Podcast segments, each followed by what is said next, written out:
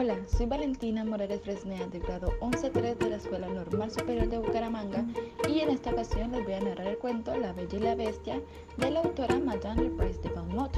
Lo pueden encontrar en cuentoscortos.com. La Bella y la Bestia. Había una vez un mercader adinerado que tenía tres hijas. Las tres eran muy hermosas, pero lo era especialmente la más joven, a quien todos llamaban desde pequeña Bella también bondadosa y por eso sus orgullosas hermanas la envidiaban y la consideraban estúpida por pasar el día tocando el piano y rodeada de libros.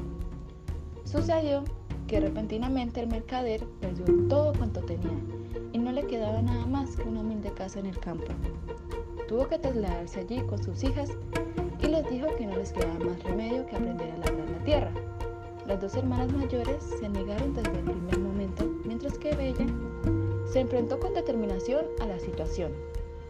Llorando no conseguiré nada, trabajando sí. Puedo ser feliz aunque sea pobre. Así que Bella era quien lo hacía todo. Preparaba la comida, limpiaba la casa, cultivaba la tierra y hasta encontraba tiempo para leer. Sus hermanas, lejos de estarle agradecidas, la insultaban y se burlaban de ella. Llevaban un año viviendo así, cuando el mercader recibió una carta en la que le informaban que un barco que acababa de arribar traía mercancías suyas. Al oír la noticia, las hijas mayores solo pensaron en que podrían recuperar su vida anterior y se apresuraron a pedirle a su padre que les trajeran caros vestidos. Bella, en cambio, solo pidió a su padre unas sencillas rosas, ya que por allí no crecía ninguna. Pero el mercader apenas pudo recuperar sus mercancías y volvió tan pobre como antes. Como no le quedaba mucho para llegar hasta la casa, se desató una tormenta de aire y nieve terrible. Estaba muerto de frío y hambre. Los aullidos de los lobos sonaban cada vez más cerca. Entonces vio una lejana luz que provenía de un castillo. Al llegar al castillo, entró y no encontró a nadie. Sin embargo, el fuego estaba encendido y la mesa rebosada de comida. Tenía tanta hambre que no pudo evitar probarla. Se sintió tan cansado que encontró un aposeto y se acostó en la cama. Al día siguiente encontró ropas limpias en su habitación y una taza de chocolate caliente esperándole. El hombre estaba seguro de que el castillo tenía que ser de una hada buena. A punto estaba de marcharse al ver las rosas del jardín. Recordó la promesa que le había hecho a Bella se dispuso a cortarlas cuando sonó un estruendo terrible y apareció ante él una bestia enorme. ¿Así es como pagáis mi gratitud? Lo siento, yo solo pretendía, son para una de mis hijas. Basta, os perdonaré la vida con la condición de que una de vuestras hijas me ofrezca la suya a cambio. Ahora, iros. El hombre llegó a casa exhausto, apesundrado porque sabía que sería la última vez que volvería a ver a sus tres hijas.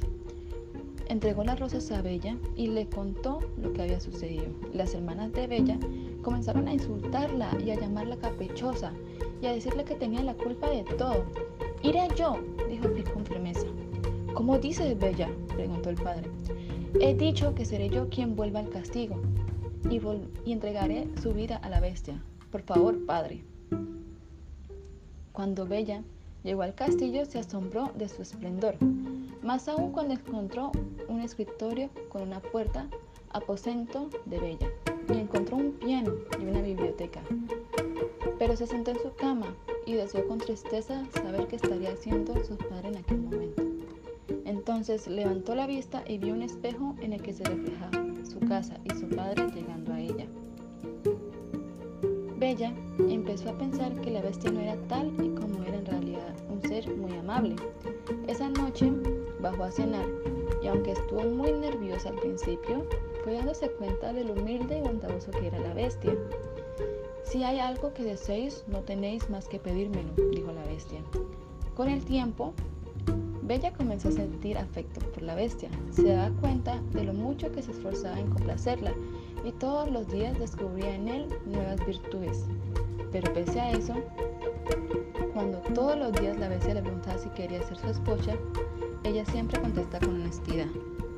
Lo siento, sois muy bueno conmigo, pero no creo que pueda casarme con vos. La bestia, pese a eso, no se enfadaba, sino que lanzaba un largo suspiro y desaparecía. Un día, Bella le pidió a la bestia que la dejara ir a ver a su padre, ya que había caído enfermo. La bestia no puso ningún impedimento y solo le pidió que por favor volviera pronto, si no quería encontrárselo muerto de tristeza. No dejaré que mueras, bestia. Te prometo que volveré en ocho días, dijo Bella. Bella estuvo en casa de su padre durante diez días. Pensaba ya en volver cuando soñó con la bestia, yacido en el jardín del castillo medio muerto. Regresó de inmediato y no lo vio por ninguna parte. Recordó su sueño y lo encontró en el jardín. La pobre bestia no podía soportar estar tan lejos de ella. No os preocupéis, muero tranquilo, porque he podido veros una vez más. No, no podéis morir, seré vuestra esposa. Entonces, una luz maravillosa iluminó el castillo. Sonaron las campanas y estallaron fuegos artificiales. Bella se dio la vuelta hacia la bestia. ¿Y dónde estaba? En su lugar había un apuesto príncipe que le sonreía dulcemente. Gracias, Bella. Habéis roto el hechizo. Una hada me condenó a vivir con esta forma hasta que encontrase una joven capaz de amarme y casarse conmigo. Y vos lo habéis hecho. El príncipe se casó con Bella y ambos vivieron juntos y felices durante muchos años.